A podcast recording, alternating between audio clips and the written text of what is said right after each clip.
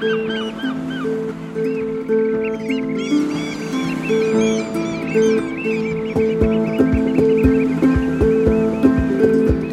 Savez-vous que près de 1000 espèces exotiques ont déjà migré dans la mer Méditerranée et remplacé les espèces endémiques du fait de la hausse des températures de l'eau?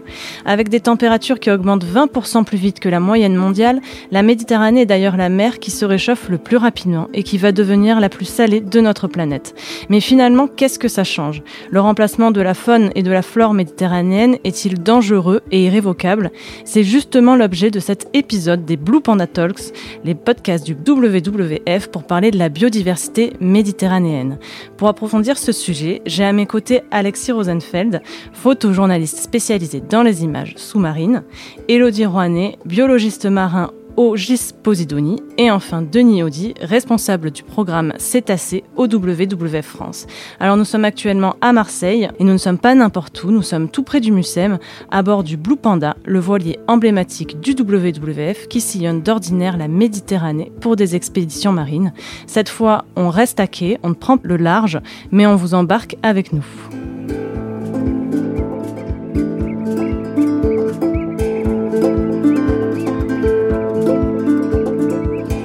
Eh bien, bonjour à tous et merci d'être euh, là.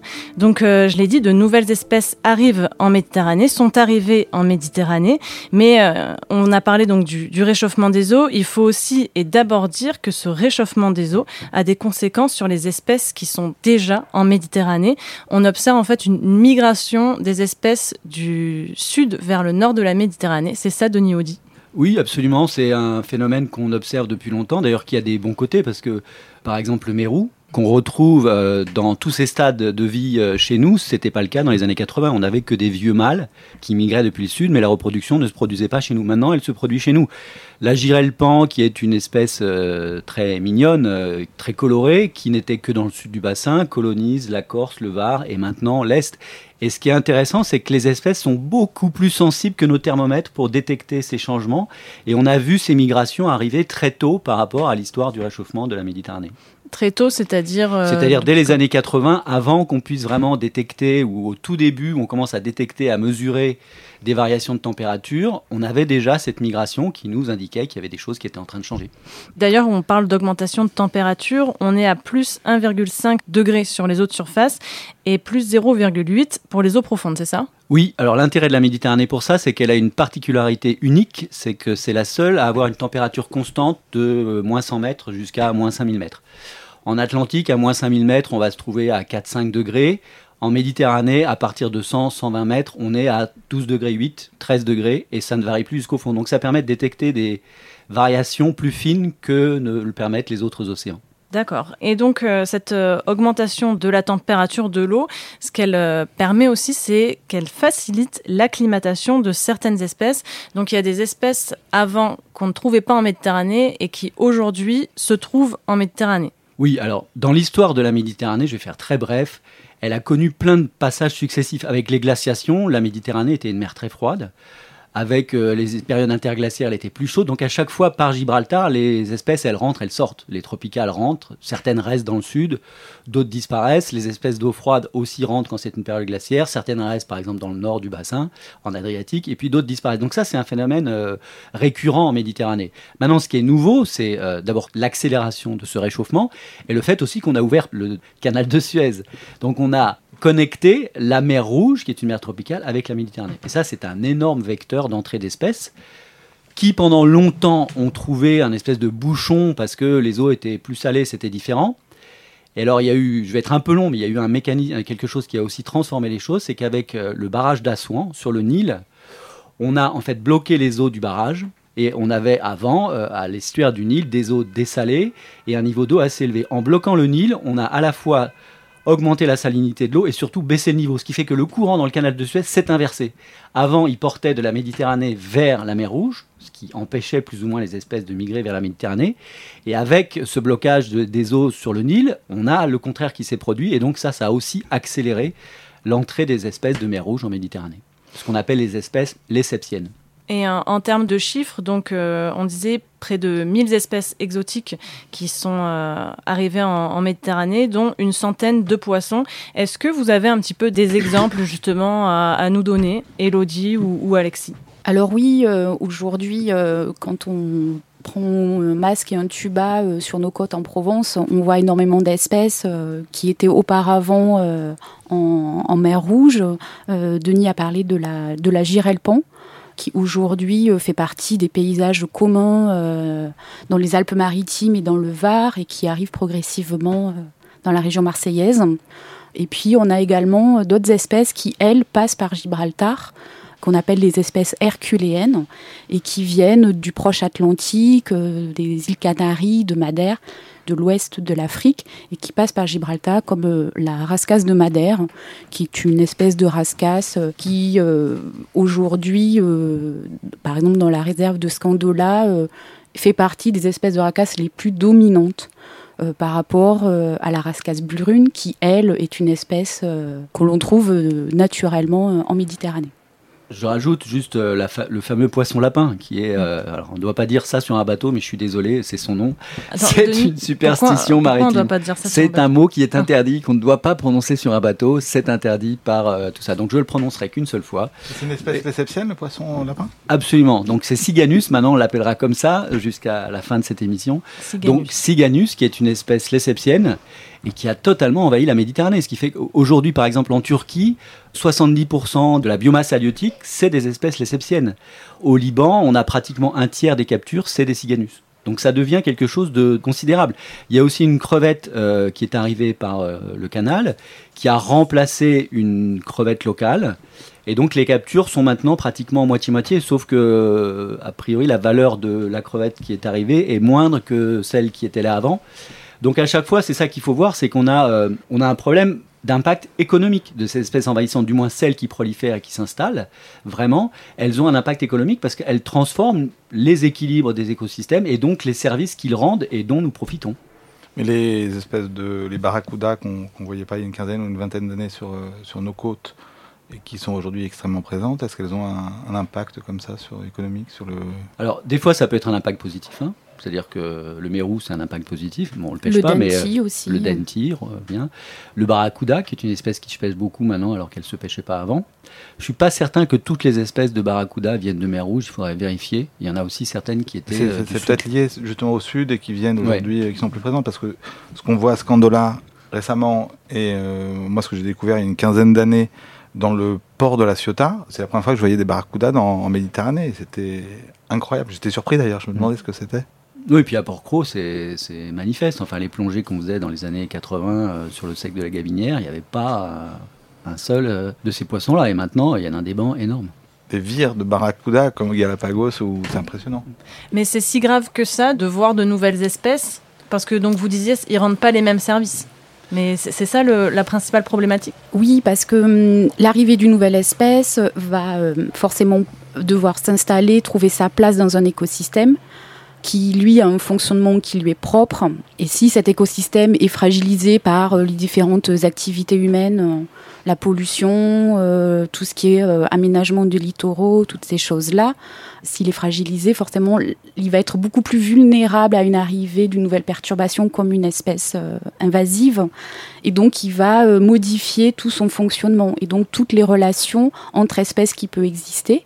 Denis parlait du Siganus qui est un poisson herbivore et donc qui va, euh, par exemple, brouter euh, toutes les forêts de cystosères. Donc, les cystosères sont des algues pérennes qu'on peut apparenter un peu à des forêts euh, sous-marines et qui jouent un rôle fonctionnel très important pour les communautés de poissons puisque c'est des zones de nurserie très importantes pour de nombreuses espèces.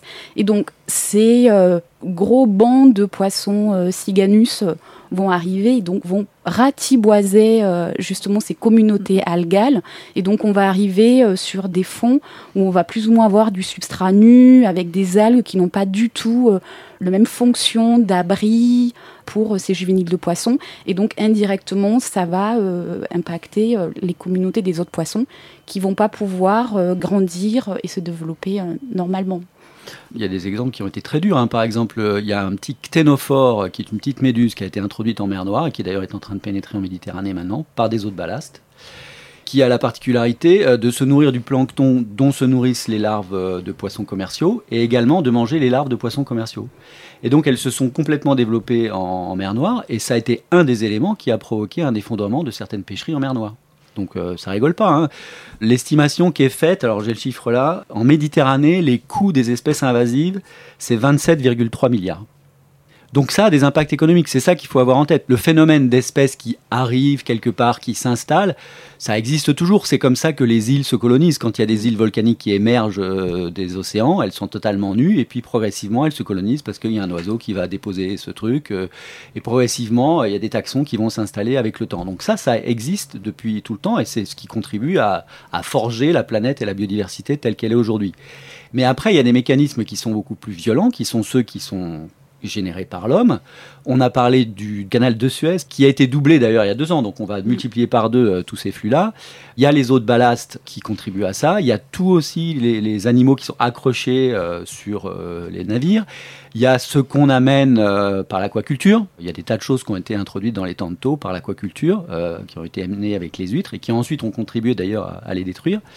Donc voilà, ça coûte très très cher les espèces invasives et c'est surtout très très compliqué une fois qu'elles sont installées de les supprimer. C'est pratiquement impossible. On peut résister dans certains endroits, on l'a vu avec la Colerpa taxifolia, ou dans certains parcs, on a résisté à, force de plongées régulières, éradiquant à chaque fois, à chaque petite trace de Colerpa, à, à maintenir ça. Mais globalement, quand une espèce qui est vraiment installée, elle finit par. Est-ce que euh, ça devient pas, ça fait pas partie intégrante après de l'écosystème et c'est pas un nouvel écosystème parce que la Colerpa taxifolia, je me souviens très bien dans les années 80 de ce message l'algue tueuse, elle envahit la Méditerranée, elle va détruire l'herbier de Posidonie, elle va le manger, etc. Et aujourd'hui, ben, on a un herbier qui est plutôt euh, chouette dans plein d'endroits. La colère pas s'est stabilisée, elle n'a pas du tout envahi, c'est pas du tout l'algue tueuse comme on l'avait imaginé. Oui, mais ça, ça doit s'accompagner de politiques de préservation de l'environnement. Si euh, vous protégez euh, les écosystèmes marins, quels qu'ils soient, par des actions concrètes, ambitieuses, avec des moyens, derrière, vous allez avoir euh, un écosystème posidonie, de coralligènes ou de, de roches à algues photophiles qui vont être beaucoup plus vigoureux et qui seront nettement moins vulnérables face à une introduction d'espèces. Et on le voit très bien sur des herbiers de posidonie dans certaines zones qui sont fragilisées euh, par euh, les activités humaines, où euh, il y a une autre espèce de colère qui s'appelle Colerpa cylindracea et qui s'immisce comme ça dans les herbiers, entre les rhizomes et entre les feuilles, et qui prend quelque part la place des espèces qui devraient être là normalement. Et à côté de ça, on peut aller euh, dans certaines zones, euh, dans des aires marines protégées ou dans des zones reculées euh, de grands centres urbains et de grands centres de pollution, où là, on va avoir des herbiers très vigoureux, très forts, en bonne santé, en bon état écologique et qui va pouvoir lutter contre ces espèces invasives. Et finalement, quand on plonge dans ces herbiers, on voit très peu de colerpes dans l'herbier. À quel moment elle est invasive et à quel moment elle est envahissante? Bon, ça c'est du pinaillage, je pense. Ce qu'il faut garder en tête, c'est que justement la définition des espèces invasives, c'est quand elles ont un impact économique.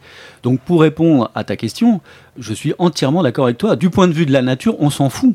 C'est-à-dire que la nature se débrouille très bien de tout ça il y a des grands équilibres qui vont se mettre en place, il y a des déséquilibres qui se forment et puis qui se reconstruisent d'une façon différente. Quand tu as une marée noire, euh, tu détruis tout pendant un moment et puis dix ans après, tu as des nouveaux équilibres, tu as des espèces qui ont recolonisé. Tu retrouves pas toujours forcément les mêmes assemblages faunistiques et floristiques, mais tu retrouves un nouvel équilibre. La planète se démerde très bien, donc je n'ai aucun problème pour ça sur les Cyganus et tous les autres. Le problème, c'est bien l'impact économique, c'est-à-dire c'est les services rendus, c'est nous le problème. C'est-à-dire qu'on est assez couillon pour introduire des trucs qui vont nous nuire à nous en premier. C'est ça le problème. Sinon, la Méditerranée, euh, qui est des ciganus ou d'autres, il y a probablement une autre espèce qui va dire tiens le ciganus c'est bon à manger, qui va s'installer à un moment donné. Tout va se rééquilibrer, j'ai aucun doute là-dessus. Le problème, c'est bien l'impact économique. Et pour prendre l'exemple de la colerpe, D'abord, attention, on sait qu'il y a des cycles dans toutes ces espèces invasives avec des phases euh, très dynamiques et puis des creux on ne sait pas si on n'est pas dans un creux de la colère et que peut-être dans quelques années elle va revenir. Je vous coupe parce qu'on va en parler juste après justement de colère pataxifolia. Je voulais revenir sur ce que vous avez dit, Elodie, sur la modification du paysage marin qu'entraînent ces nouvelles espèces. Est-ce que, Alexis Rosenfeld, vous qui avez l'habitude de, de, plonger, c'est donc quelque chose qui est flagrant lorsqu'on plonge, ce changement de paysage marin? Oui, c'est flagrant euh, sur, euh, dans certaines zones en tout cas, et juste à proximité euh, du Blue Panda où on est aujourd'hui, le phare du Planier, à Marseille, qui est un phare qui a 5-6 nautiques au large. Il a été colonisé par une colère aussi, c'est cette algue verte avec des comme des petites boules de Noël au bout. Je sais pas laquelle, quelle espèce c'est. Cylindracea, colère pas cylindracea. Voilà. Et du coup, ben, on se retrouve avec des paysages que je connaissais, euh, je dirais naturels, en tout cas naturels comme moi je les ai connus et qui sont devenus aujourd'hui euh, vert fluo. Donc c'est assez surprenant de, de, voir ces photos en fait avec euh, ces paysages qui ont complètement changé au cours des, des années, en tout cas au niveau chromatique. On peut donner aussi euh, un autre exemple ici à Marseille, dans le parc national des Calanques. Quand on prend un masque et un tuba et qu'on va aller se promener, se balader dans les petits fonds, on voit des assemblages algos de toutes les couleurs, de, toutes les tailles, toutes les formes, avec beaucoup de diversité. Et là, depuis quelques années, euh, les fonds sont complètement euh, tapissés d'une espèce d'algue qui s'appelle Rugulopteris euh, okamure, qui vient du Japon et qui tapisse et rend un paysage complètement uniforme dans ces petits fonds qui étaient connus pour une certaine diversité et qui derrière vont s'échouer sur la plage. Donc, on va avoir des plages avec des tas énormes de ces algues-là qui, avec le soleil, vont se dégrader et vont euh, produire euh, de l'hydrogène sulfuré qui est une odeur pestilentielle en plein soleil en été. Et donc voilà, on arrive à euh, modification comme ça de paysage et derrière avec toutes les conséquences qu'on peut avoir sur ces écosystèmes et sur une activité économique, tout ce qui était lié aux activités balnéaires en été. Je crois que celle-ci a été rejetée depuis un restaurant, il paraît. Ouais, c'est une des hypothèses, euh, une des hypothèses, en un fait. plateau de fruits de mer et, c'était une halle qui décorait le plateau de fruits de mer et qui a été rejetée. Euh, oui, ça va vite alors. Oui, oui, ça va mm. très très vite. Oui. Mais c'est très rare en même temps. Enfin, c'est très rare et c'est tout à fait. C'est très euh, efficace. Oui. Et en tout cas, ce, ce, changement de paysage marin, Alexis, c'est quelque chose que vous allez montrer dans votre projet, donc avec l'UNESCO, le projet One Ocean, qui a pour but de mettre en lumière donc euh, les richesses et les menaces qui pèsent sur l'océan à travers 1000 photographies sur les 10 prochaines années. C'est quelque chose que donc vous allez mettre euh, en avant dans ce projet-là? C'est quelque chose qu'on a commencé à mettre en avant avec un travail par exemple sur le alors pas c'était pas en Méditerranée mais ça va bientôt arriver en Méditerranée. C'est déjà dans le sud de la Méditerranée sur les poissons lions qui est un poisson euh, tropical qui vit particulièrement dans l'océan Indien et dans le Pacifique, qui a déjà été introduit dans les Caraïbes et qui a un effet extrêmement dévastateur. Il c'est un poisson qui n'a pas de prédateur mis à part l'homme, je crois, qui est de la famille des, des, rascas, qui est extrêmement venimeux et qui arrive en Méditerranée. Donc on a, en fait, j'ai suivi, j'avais suivi une équipe de, scientifiques euh, aux Bahamas assez, récemment qui essayait en fait d'éradiquer cette espèce et de trouver des solutions pour éradiquer cette espèce et pour surfer sur ce que disait Denis que l'éradication serait probable en fait en économiquement en, abondant les, restaurants de ce poisson qui est succulent. Moi, je voulais revenir sur les questions de diversité parce que je pense que c'est important de, bien comprendre comment ça se passe. La diversité, ça sert à quoi? La diversité, c'est la stabilité. Plus vous avez d'interactions dans un écosystème avec plein d'espèces, moins c'est grave si on en retire une ou deux. Si vous avez 12 000 espèces, s'il y en a 3 qui disparaissent ou 4 qui disparaissent, elles vont s'adapter. Si vous avez 12 000 espèces que la température elle augmente, il y aura suffisamment d'espèces qui sont capables de résister à ça pour se maintenir. Si vous avez 4 espèces, et que dans les quatre, il y en a deux euh, qui ne sont pas capables de résister à l'augmentation de température, bah, vous avez perdu la moitié de votre peuplement. Donc la diversité, c'est la stabilité. Quand une espèce invasive arrive, c'est comme si vous faisiez courir un senior avec des cadets. C'est-à-dire qu'elle arrive dans un milieu avec des compétences qu'elle a acquises dans un autre milieu beaucoup plus challenging, on va dire, pour utiliser un mot à la mode, et elle arrive, c'est un champion. Donc elle remplace tout le monde. Elle s'installe, elle supprime un certain nombre de toutes ces espèces qui assuraient des fonctions et qui contribuaient à cette stabilité. Soit elle reste là et puis finalement on a un milieu qui s'est appauvri, donc qui est moins stable, soit elle disparaît et puis bah, du coup on a à nouveau un milieu qui est appauvri. Donc c'est ça qui est important. La diversité, c'est pas, euh, on n'a pas une vision euh, nostalgique de ce que c'était que la nature avant. Euh, non, la diversité, ça a un sens, c'est ce qui assure la stabilité. Et la stabilité à nous, humains qui profitons des écosystèmes, c'est quand même important. On le voit en économie, hein, quand ça n'arrête pas de bouger, c'est compliqué de s'installer, de prospérer. Donc notre prospérité à nous, notre euh, qualité de vie, elle est liée à cette diversité, à cette stabilité des écosystèmes dont on dépend.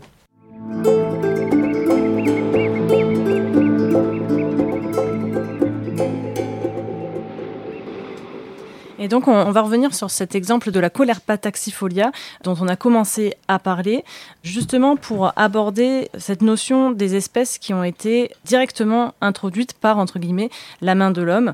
Donc, on l'a vu, hein, euh, c'est souvent, elles sont transportées dans les eaux de ballast, des fois, elles sont accrochées aux coques des bateaux, mais pas seulement. Et c'est ce que montre cet extrait d'archives de l'INA qu'on écoute et dont on va parler juste après le mystère de cette algue gloutonne venue d'ailleurs, 150 km de la Méditerranée envahie en quelques années, à la fois belle et féroce, la Colerpa taxifolia, au vert fluo des mers tropicales, se propage entre 3 et 40 mètres de fond et sur tous les sols, rochers, sable et même dans les herbiers de Posidonie où s'agit de 80% de la vie sous-marine. Un nouveau danger. La pollution biologique a commencé, c'est ce qu'affirme un scientifique, le professeur Ménez, le premier à avoir tiré la sonnette d'alarme. Bon, là, on est bien dans, dans l'ambiance, euh, les envahisseurs euh, sont arrivés. C'est rigolo. Hein Donc ça, c'est un extrait de JT. Euh, on n'a plus trop l'habitude d'avoir des, des musiques comme ça au début des reportages dans les JT.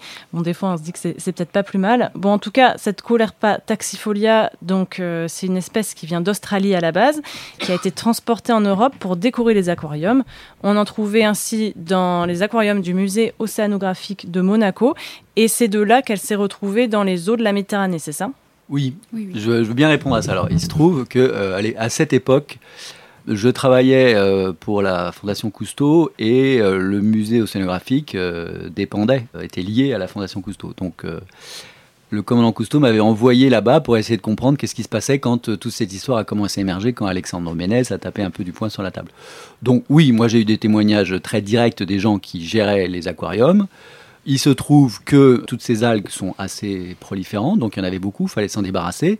Que les poubelles ne tenaient pas dans l'ascenseur parce que c'est construit de façon bizarre l'aquarium, donc euh, il n'y avait pas assez de place, et que c'était infiniment plus simple pour tous ceux qui géraient l'aquarium de balancer les algues par la fenêtre où elles tombaient en mer en bas, que d'aller s'en débarrasser dans les poubelles. Avec en plus, à leur crédit, il y avait dans, je pense, dans la tête de tous les scientifiques à cette époque, aucune chance pour que cette algue euh, d'origine australienne tropicale d'eau chaude puisse s'installer en Méditerranée. Donc il y avait vraiment, euh, il n'y a pas de faute, hein, c'est juste une circonstance. Mais l'origine, elle est claire, oui, elle s'est installée à partir de ces rejets de la colonne de Monaco. Et qu'est-ce qui a fait qu'ensuite elle est restée du coup? Parce que personne ne pensait qu'elle y resterait, finalement elle y est restée bah ça, c'est les mystères de la nature. Hein. C'est aussi toute sa richesse et toute sa beauté. C'est la génétique. Visiblement, mais je pense que Elodie pourra en dire plus, puisque le GIS Posidoni était vraiment euh, leader sur toutes ces questions-là à cette époque-là. Je crois qu'il y avait, c'était un triploïde, donc c'était une espèce qui euh, qui avait déjà euh, muté parce qu'elle s'est reproduite longtemps en aquarium, justement sans être soumis à la régulation du milieu, puisque quand vous êtes dans un aquarium, vous êtes plus soumis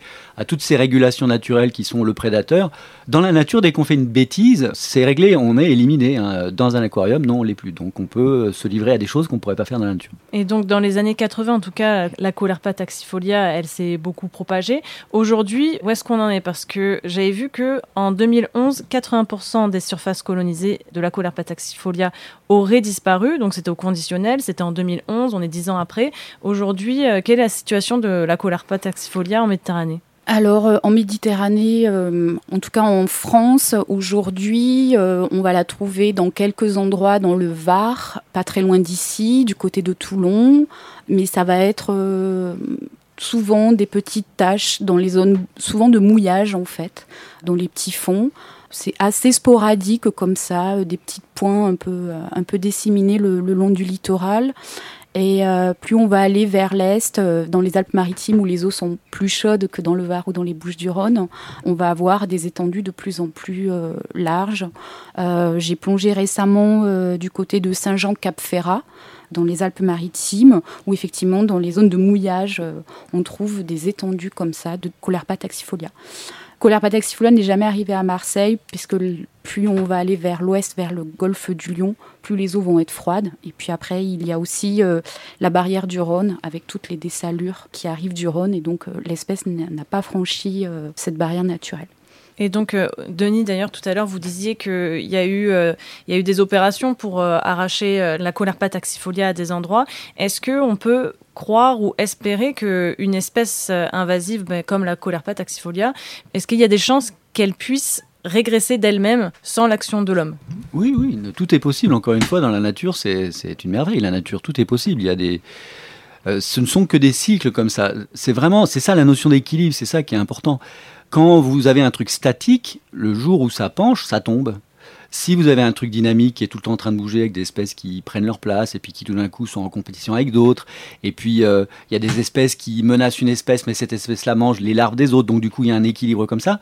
C'est comme ça la nature. Il y a plein d'équilibres. Et cette espèce qui a proliféré à un moment donné, faudrait essayer de comprendre vraiment pourquoi. Moi, je suis pas allé sur les grands sites du Cap Martin où il y avait des pelouses euh, vert fluo, euh, donc je serais assez curieux de voir comment c'est euh, maintenant. Toi, peut-être, tu y allé, il y a longtemps, et c'est vrai que c'était surprenant hein, d'aller vous mm. faire ces, photos. Mm. C'était des paysages, c'était un autre monde. On avait l'impression de, voyager dans, dans une nouvelle mer, en fait. Oui, on avait l'impression. Mais je suis pas retourné depuis des années. Ces gazons, tu sais, ces gazons en plastique, ça donnait cette impression. Mais c'est très beau. Ouais, enfin c'est un peu uniforme, mais euh, non, ça serait intéressant de voir. Tu vois, Elodie, tu sais comment c'est aujourd'hui euh, maintenant? Est-ce que toutes les espèces que, dont on parlait tout à l'heure, elles ont repris? Est-ce que c'est appauvri? Euh, C'est un bon exemple. Alors moi, j'avais pas plongé avant, et en fait, c'est ce que tu disais tout à l'heure. Hein, ces espèces-là sont vraiment cycliques, donc elles vont être introduites en Méditerranée. Souvent, en fait, elles prolifèrent parce que on va avoir des écosystèmes fragilisés, donc elles prennent toute la place, et petit à petit, bien souvent, en fait, elles vont trouver un équilibre parce qu'il y a un parce que finalement euh, la place qu'elle occupait pour pouvoir se reproduire ben, se réduit. Il y a aussi euh, toutes les, euh, les actions de l'homme pour pouvoir éradiquer cette espèce-là, toutes les campagnes de sensibilisation. Il y a eu énormément de campagnes pour sensibiliser les plaisanciers euh, au fait de jeter l'encre et de faire attention à ne pas propager ces, algues-là, ces espèces-là.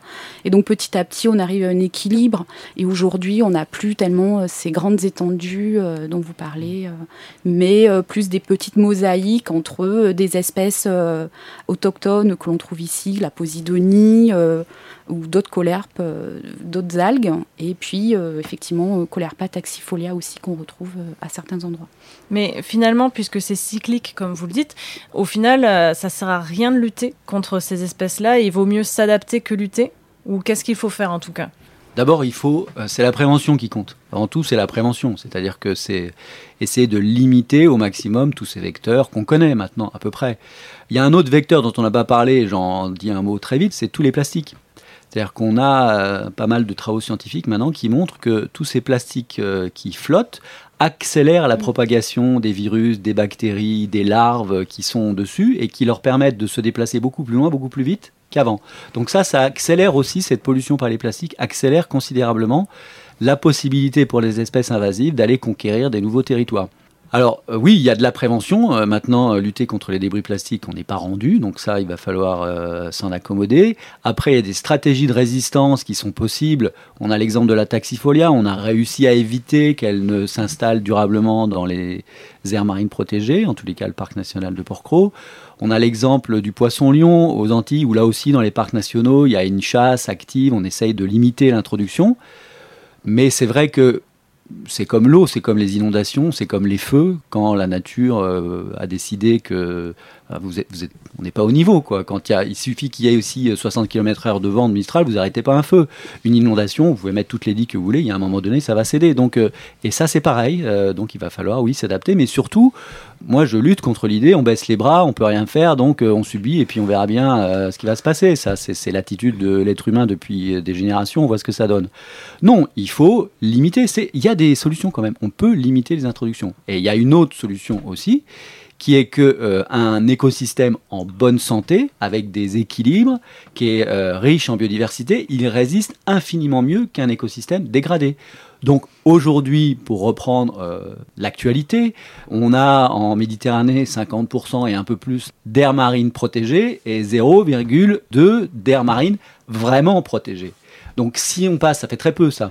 Et donc si on passe, si on augmente la qualité de la protection de nos aires marines protégées, qu'on ait vraiment des systèmes qui du coup sont riches, équilibrés, ils seront bien plus résistants par rapport à tout le reste. Depuis tout à l'heure, on parle d'espèces visibles en fait. Hein. On parle de ce poisson lapin, de ce poisson lion, de la colère pataxifolia, mais on ne parle pas du tout des, espèces euh, quasiment invisibles, microscopiques ou macroscopiques. Comme, les virus Comme le, virus ou la pandémie qui, qui, se répand en Méditerranée aujourd'hui avec ce, ce protozoaire qui vient du Chili ou d'Afrique du Sud et, qui détruit la, la, population de nacre. Ça, c'est actuel. La nacre, c'est le plus grand coquillage de Méditerranée, c'est le deuxième plus grand coquillage du monde, et on a, je, je pense, hein, une disparition quasiment complète de cette espèce en mer ouverte.